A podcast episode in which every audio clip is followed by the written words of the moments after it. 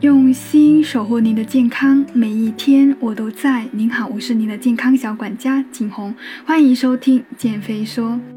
今天呢是六月一号，也是最开心的儿童节了。那在这里祝大家儿童节快乐，非常开心。六月份呢将有三个节日，一个就是今天的儿童节，另外一个就是端午节，还有父亲节。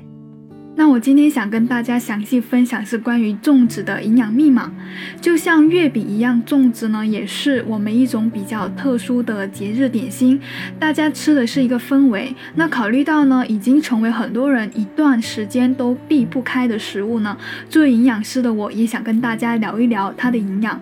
其实目前市面上粽子的馅料虽然种类繁多，但大多都是以枣泥、红豆沙、肉粽为主。要说起来，上好的大枣。红豆后臀尖也是挺好的食物，只可惜大枣最大的优点，维生素 C 在做成枣泥后呢会损失殆尽，还有红豆中的膳食纤维、蛋白质在做成豆沙的过程当中虽然能够保留，但由于红豆味道寡淡，往往会加入很很多的糖。营养价值呢仍然骤降，肉粽就更不要说了。猪油中的饱和脂肪、过量的盐分都是我们唯恐避之不及的。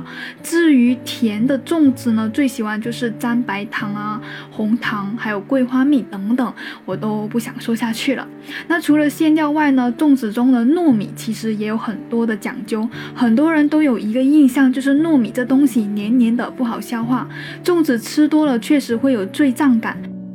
糯米呢，它分为原粒和长粒两种。我们一般常看到的是原粒。那从分子结构来说，淀粉比起米饭呢的支链淀粉比例要高很多，在热水中更容易水解糊化，也更容易吸收。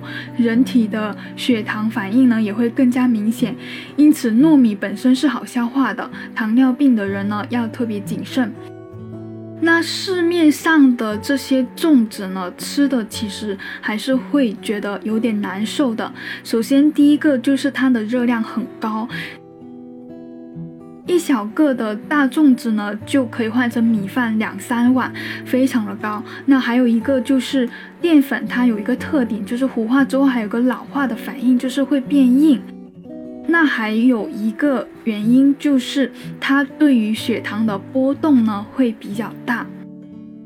今天想跟大家分享这个月我跟大厨一直在研发的六款亲子粽子，那分别呢就是养生粽子、水晶粽子，还有暖胃粽子。另外三个呢就是高纤粽子、低卡粽子和藜麦粽子。那它们的配料是怎样的？它们为何称为低脂呢？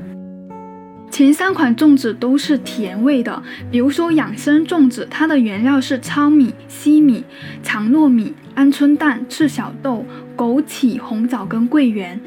从配料中我们就可以看到，它对于我们人体呢是非常好的，包括鹌鹑蛋啊、红枣、枸杞、桂圆，这对于女性来说很好。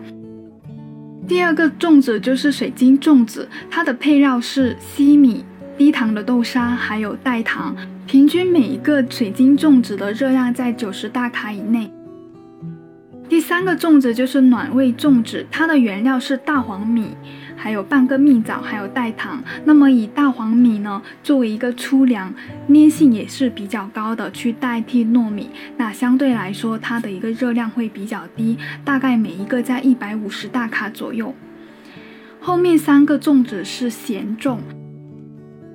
四个粽子就是高纤粽子，那所谓的高纤就是它的配料主要是以杂豆杂粮为主，分别包括红豆、黑豆、红米，还有黑米、糙米、大黄米等等。那么一个。高纤的粽子，它主要就是可以促进我们的肠道蠕动，膳食纤维比较高，还有呢稳定血糖，每一个大概在一百二十大卡左右。第五个粽子就是低卡粽子，那么俗称低卡呢，就是因为它的原料呢是加了菜花米，以菜花米去代替米的作用。当然了，我还会加入糙米。配料中呢还有香菇跟瘦肉，每一个大概在九十大卡左右，热量都是比较低的。